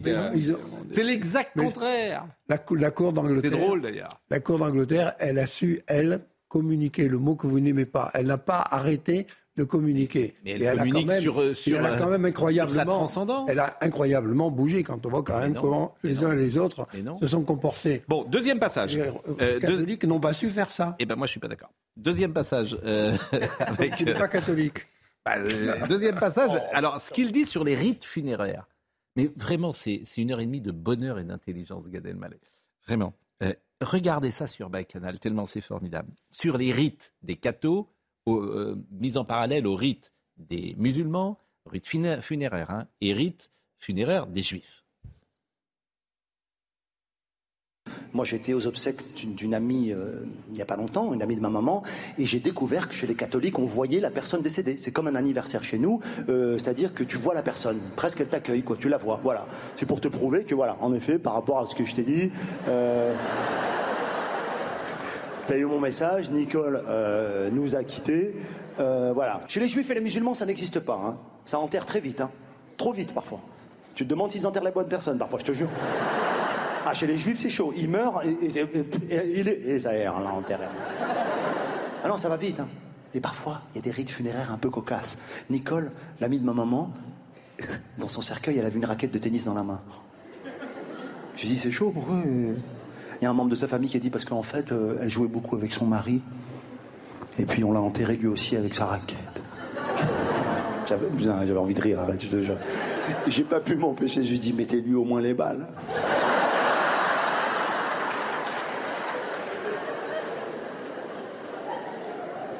Moi, en tout cas, pour mes obsèques, j'aimerais que ça se passe dans une église. Ah ouais. Sachez, mes amis, frères et sœurs catholiques, que les juifs et les musulmans n'aiment pas rentrer dans les églises. Je sais pas si vous étiez au courant. Là, je balance, j'en ai rien à foutre. Les juifs et les musulmans, ils ont peur de rentrer dans les églises.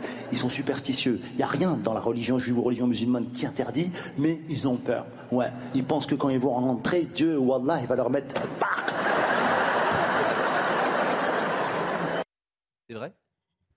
Oui, il y, a un peu de ça, mais. Et par exemple, vous rentrez dans. euh, Moi, je... ah oui, non, moi je rentre dans les églises, oui. je veux dire, mais en plus, c'est. dire, les églises, c'est la moitié du patrimoine de notre pays. Et si vous voulez pas visiter d'église, autant euh, arrêter là. hein, tout Alors, suite. ce qui est intéressant, c'est de pouvoir parler de la religion comme il en parle, de mettre en parallèle des rites funéraires qui en disent beaucoup, hein, d'ailleurs. Bien sûr que ça en dit beaucoup, et que la religion chrétienne, elle n'est pas assez euh, magnifiée de ce point de vue-là. Les rites sont sublimes, la liturgie est sublime. Et c'est vrai que c'est de ce point de vue-là, il n'y a pas de l'équivalent dans d'autres religions. Oui, mais on ne les voit vrai, que pour les mariages et les enterrements. Ah, C'est là qu'on voit la liturgie, oui. C'est là que c'est à la messe qu'on voit effectivement. Oui. Oui, Déjà, quand Voulez-vous voir ça Vous n'allez pas le voir dans la rue. Euh, Oui, non, mais... bien sûr, mais c'est- c'est- les fr- les- elles ne sont pas assez fréquentées. Et Jacques citait tout à l'heure le, le document, enfin le film de, de Gad Elmaleh, qui n'est pas un documentaire. Et, et c'est vrai que dans ce film, ce qui était très intéressant, c'est qu'il expliquait que lui, ce qu'il avait attiré dans le catholicisme, c'était la représentation de Dieu. C'est la fameuse querelle des iconoclastes, c'est que les religions euh, comme l'islam et le judaïsme interdisent de réduire Dieu à une image, à une icône, à un concept et à une représentation, et qu'en effet, euh, le, le- le monde chrétien a franchi euh, ce, monde de, de cette frontière de l'image. Et donc, et, et manifestement, c'est ce qui a attiré Gad Elmaleh, ce qui l'a intrigué, et sans doute aussi dans le rapport à la mort, il se joue quelque chose qui, qui est de cette. Il était chez euh, Cyril Hanouna et euh, on lui a posé évidemment la question, euh, parler de religion. Et il répond même pas peur. T'assumes beaucoup plus à 50 balais que- qu'avant. Et donc, euh, t'as peur des retours, t'as as moins peur des retours, t'as moins peur des réactions. Surtout sur les religions où c'était un terrain très, très, très touchy. C'est ça que ça crispe de parler de religion en France. Et je voulais en parler sur scène, je voulais absolument partager ça avec le public. Et ça se passe très, très bien. Et comme toujours, c'est l'humour qui est le meilleur vecteur pour parler de ces sujets-là. Parce que même les. Ah, j'espère que les musulmans et les mais- juifs, euh, j'espère. Espérer, mais ça n'a pas l'air. euh, Tous les musulmans, par exemple, n'ont pas l'air convaincus de cela, parce que l'humour, De- les caricatures, les, ça leur plaît pas tous. Les caricatures, c'est encore autre chose. Si vous me permettez. C'est- Les caricatures, c'est pas la manière dont parle euh, Gad Elmaleh. C'est pas la Et même chose. Gad Elmaleh, la particularité, vous l'avez dit, Pascal, c'est un humour intelligent, totalement éloigné de la dérision sur quelque religion que ce soit. Euh, dernier Et passage, il est. Très humain, très proche des gens, toujours des histoires qu'il vécues. C'est- Tu rentres complètement de- de- dans, de- dans l'histoire. L'Église a trouvé son porte-parole. hein. non, mais vous avez- c'est vrai. Ah, Ça, c'est très vrai. L'église, à Trépet. Gad Elmaleh, pape. On va lancer une, euh, une souscription. Je suis pas sûr que ça l'intéresse. Enquête d'esprit. Il est passé à Enquête d'esprit l'autre jour. Écoutez ce qu'il disait, son rapport à la religion catholique. On me dit, tu vois, tous les matins, en passant devant carrément, sans même que j'ai demandé, mon père me disait, cet immeuble, je ne veux jamais que tu rentres dedans. Et moi, forcément, à 6 ans, un enfant à qui tu dis, il faut pas rentrer dedans, tu ne penses qu'à une chose, c'est au jour où tu vas rentrer dedans. contraire. Et puis un jour, en revenant de l'école avec un, pote euh, musulman, lui, je dis, euh, mon père, il me dit qu'il faut pas rentrer là-dedans. Il me dit, c'est incroyable, moi aussi, j'ai pas le droit. Et j'en parle à ma sœur qui me dit, non, non, non, il paraît qu'il y a des trucs que tu dois pas voir là-dedans. Et forcément, ben, on y rentre. Et alors, en rentrant dans cette, église, je sais pas que c'est une église, je pousse la porte. Et c'est là que c'est fou parce que ma sœur vit simplement une, elle visite un immeuble, hein, elle est rentrée comme dans une boulangerie. Et moi, ben, c'est, j'y vois autre chose.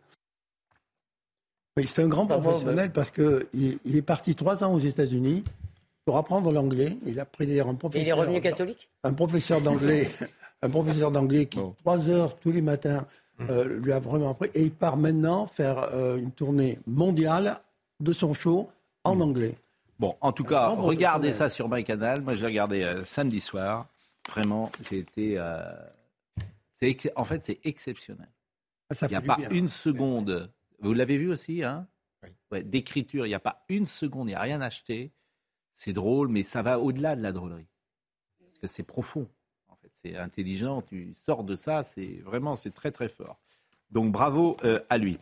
Euh, Il y a une autre église en ce moment qui est en train de tomber, c'est celle du PS. Parti social. Mais bon, ça c'est une église, à mon avis, euh, c'est quand même un drame. Ah, c'est terrible. Ah oui, vous pouvez dire c'est terrible. C'est-à-dire qu'ils sont. C'est terrible. Entre Nicolas Meyer, oui, Nicolas Meyer, Rossignol et Monsieur Faure, c'est quand même un drame absolu. C'est pas nouveau. Tout à fait nouveau, le bourrage des urnes dans les élections internes, c'est pas nouveau. Ce qui est ridicule, c'est de le faire dans un parti qui a fait 1,75% à la présidentielle. Mais sinon, les urnes bourrées, je sais pas, Gérard qui a dû faire des congrès du il y en a PS. il y en a toujours Avant, eu. c'était plus efficace. Il y en a Ça se toujours voyait eu. Non, surtout, il y en a toujours eu. C'est En, en gros, on estimait autour de 5 à 10 des votes, parce qu'il y a des, des sections qu'il faisait. Simplement, à l'époque, euh, la dernière grande référence pour, euh, qui, qui ressemble à ce qui se passe aujourd'hui, c'était en 2008. Et en 2008, il y avait 240 000 adhérents. Là, le problème, c'est qu'ils ne sont plus que 40 000. Il y en a que la moitié qui votent 20 000. Et comme ils se divisent en deux, il y en a donc voilà, c'est ça le grand problème. Alors il y a eu des, des tricheries là comme il y en a eu avant. Ce qu'il y a, c'est qu'avant, je vous dis, il y avait tellement plus de... Puis tout ça, s'orga- entre guillemets, hélas, s'organisait. Euh, là, aujourd'hui, euh, ils sont tellement peu nombreux que ça... Voilà. Isabelle Saporta, Bonjour. mais vous étiez journaliste jadis. Oui, oui. Vous veniez sur notre plateau de télévision. Exactement. Et je vous entendais là sur et je vous entendais sur RTL. Ouais. Ça vous manque notre métier? La radio me manque beaucoup. Ça, c'est vrai. Et ça Là, vous manque de dire le contraire. Bah oui, puis vous donniez votre avis, puis c'était intéressant. Oui, mais là, maintenant, je peux moins. en Donc fait. vous êtes PDG des éditions Fayard. Tout à fait. Et vous êtes là ce matin, qu'est-ce que vous avez apporté? J'ai apporté le prince Harry. Alors j'ai une un petite carton incroyable. Ben, justement, c'est pour ça que je voulais que vous m'en parliez. J'ai une petite chanson pour vous. Tiens, écoutez.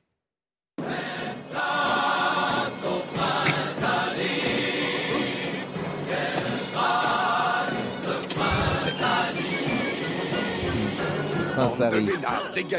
C'est. Prince évidemment. Euh, Racontez-nous euh, cette, euh, comment dire, cette aventure, parce que euh, je crois que c'est le livre qui a le démarrage le plus fort de l'édition française de tous les temps. Euh, oui, puis pas que de l'édition française, de l'édition anglo-saxonne aussi. C'est le plus gros carton de non-fiction aux États-Unis, en Angleterre et en France.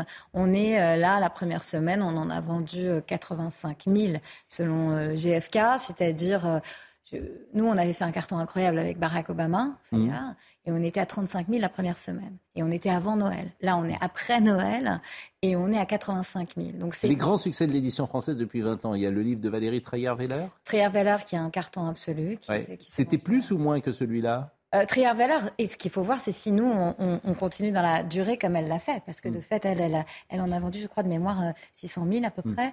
Et donc, elle l'a vendu sur la durée. Mais c'était un très bon livre aussi. Oui. D'ailleurs, il y a du Trier-Veller dans Le Prince Harry. Il y a un côté, Oui, je suis effectivement, euh, Valérie On ouvre les placards. mythe, euh, point de vue, image du monde. Hmm. Bon.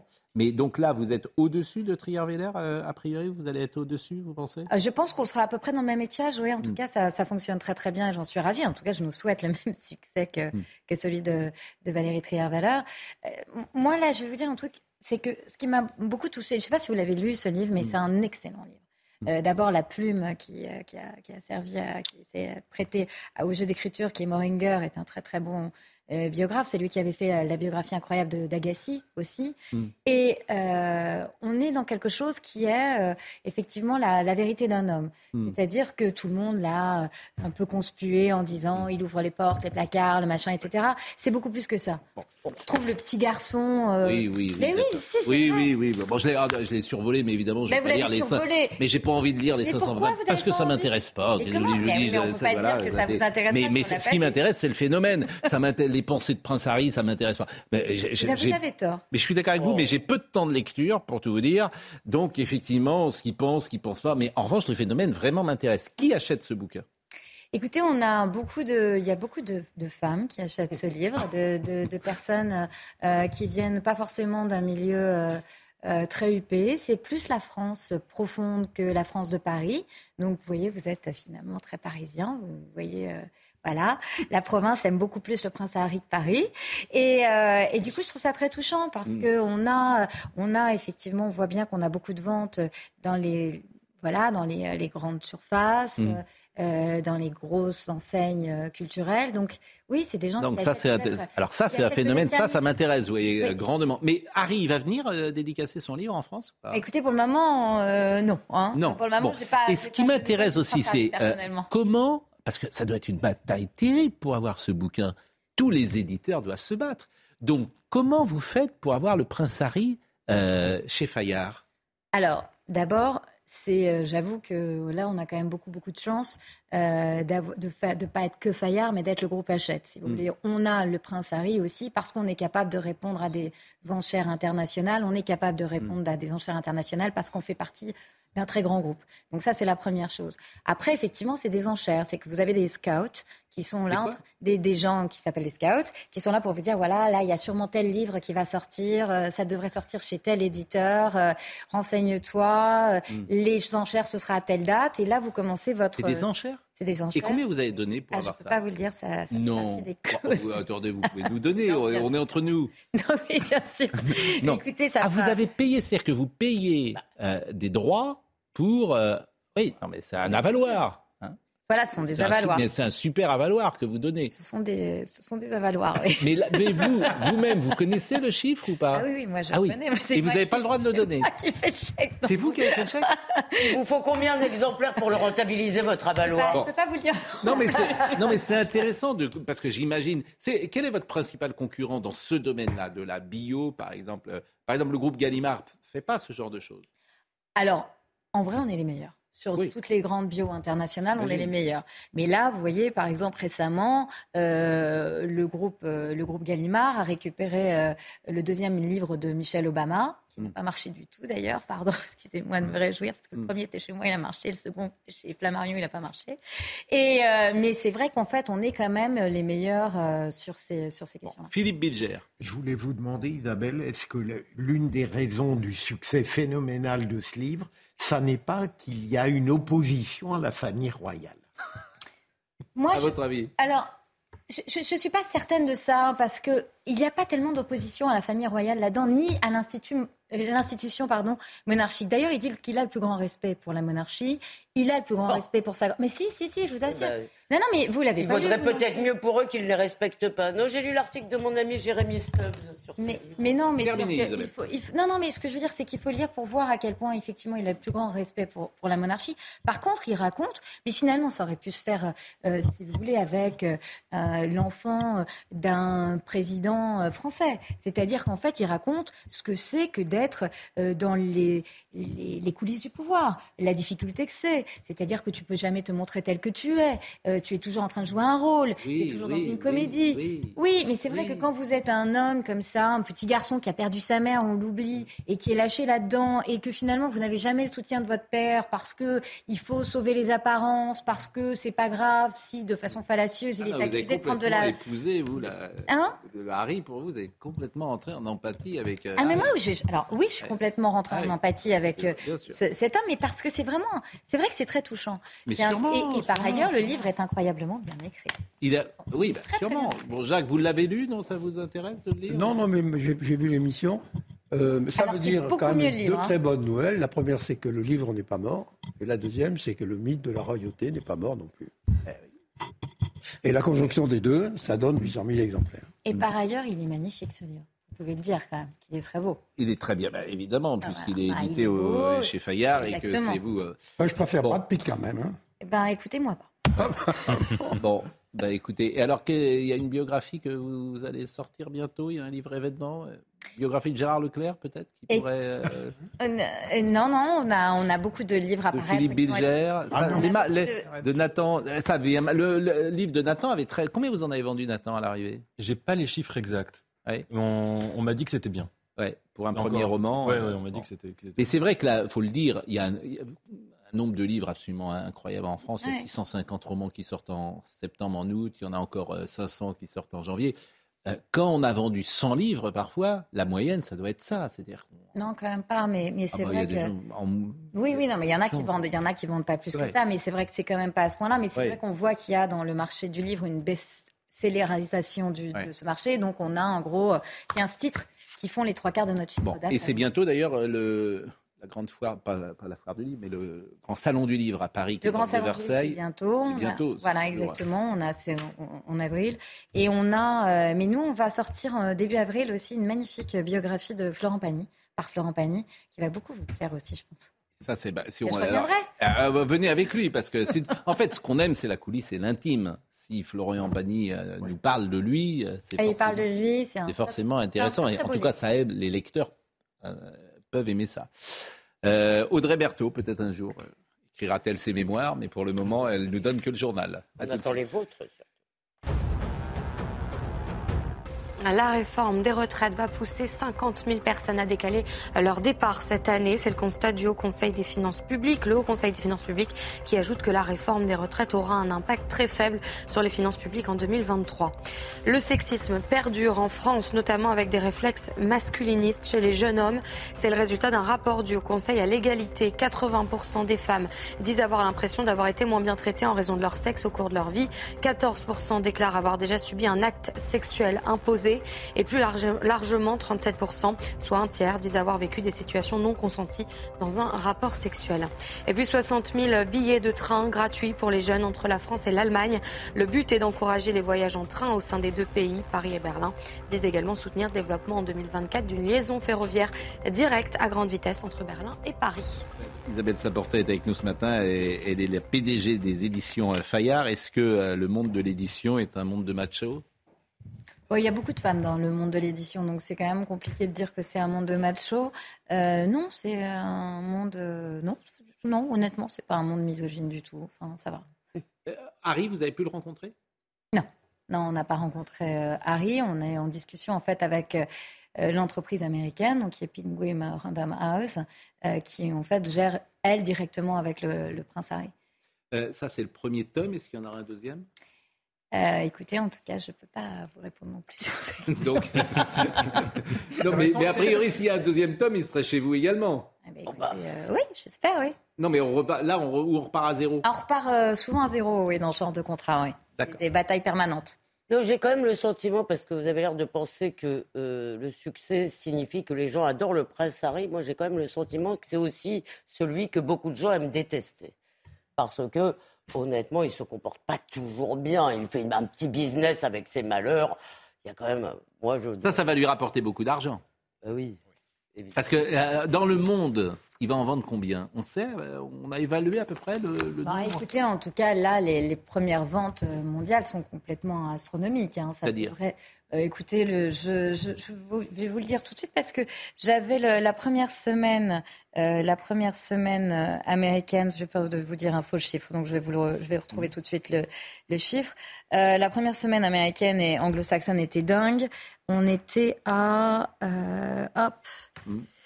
On était à 3,2 millions d'exemplaires vendus pendant la première semaine. Donc, si ouais. c'est un il, il vaut combien le bouquin? Il vaut 26 euros. 26 euros. Généralement, euh, les droits d'auteur, alors euh, quand ça monte à. C'est pas que. On sait, on sait euh, combien il a sur euh, chaque livre qui est vendu? On sait, oui, mais on va Mais pas on dit dire. pas, bon, on dit rien. on sait, on le sait. Ouais, j'allais dire 15%. Non, non. 20 à 25 Ah, ah, il, il va, Ah ouais, il parce peut monter. Vous, vous avez combien, par exemple tirage. Tiens, vous, vous 25. avez combien quand vous vendez votre bouquin En droit d'auteur, vous négociez combien Euh, moi, C'est-à-dire que moi, je suis dans la maison, donc je n'essaie pas de trop discuter non plus. Ah bon Mais. euh, C'est bien ça, tout. si vous faites partie des auteurs qui ne discutaient pas, ça, Ouais, ça m'intéresse. bien. Euh, Vous allez pouvoir éditer. euh, bon. Non, Bon, en mais- tout cas, mais- donc, j'essaye d'avoir 20%. 20%, c'est très, c'est, Bah, c'est 20%, très énorme. c'est- énorme. Bon, là, il en a. Vous avez dit le chiffre que vous avez donné, c'est euh, pour le moment euh, 3 millions, c'est ça? De, de, de plus de 3, 3 millions Bon. d'exemplaires vendus la première semaine. Bon, première semaine, alors euh, on peut multiplier le chiffre peut-être par 3, par 4, par 5, on ne sait pas. Ben, c'est pas, parce que si vous voulez, là, en, en plus, il y a quand même une année assez porteuse. Et c'est dans le monde entier C'est dans le monde entier. C'est aux États-Unis, Ouais. en Inde, en, Chine aussi, par exemple Partout. Alors, en Chine, j'ai pas de chiffres, je peux pas vous dire. Mais en tout cas, ce, que, ce qui Bah, est intéressant, c'est que c'est quand même l'année du couronnement aussi. Exact. Bah, euh, ça ne nous a pas échappé. Il sera pas là d'ailleurs, paraît-il. Bon, Ah est-ce mais- qu'on a une petite euh, musique pour terminer, pour nous mettre de bonne humeur, euh, pour dire au revoir à Isabelle Saporta? Salut sa seigneurie Ali Ababa. C'est Prince Ali, euh, c'est Prince Harry, mais bon là on a dit Prince Ali. Bon, merci en tout cas Isabelle, et puis ça nous a fait plaisir de vous revoir parce que vous avez participé régulièrement à cette émission L'heure des pros. Audrey, mais- et vous avez vu, j'ai pas parlé de politique. Hein. Vous avez été parfait. J'ai été sage. C'est le moment où je m'en vais, c'est ça je... Non, bah, on s'en va voilà. Ah, on s'en va tous. On s'en va tous. hein. Audrey, il y a un moment. va. Audrey Missiraka était à la réalisation, Raphaël Lissac était au son. Merci à Samuel euh, qui était avec nous ce matin euh, à la vision. Merci à un autre Samuel Vasselin qui était avec nous à l'édition. Et merci à Justine Cerquera qui était de retour. Jean-Marc Morandini dans une seconde. Rendez-vous ce soir.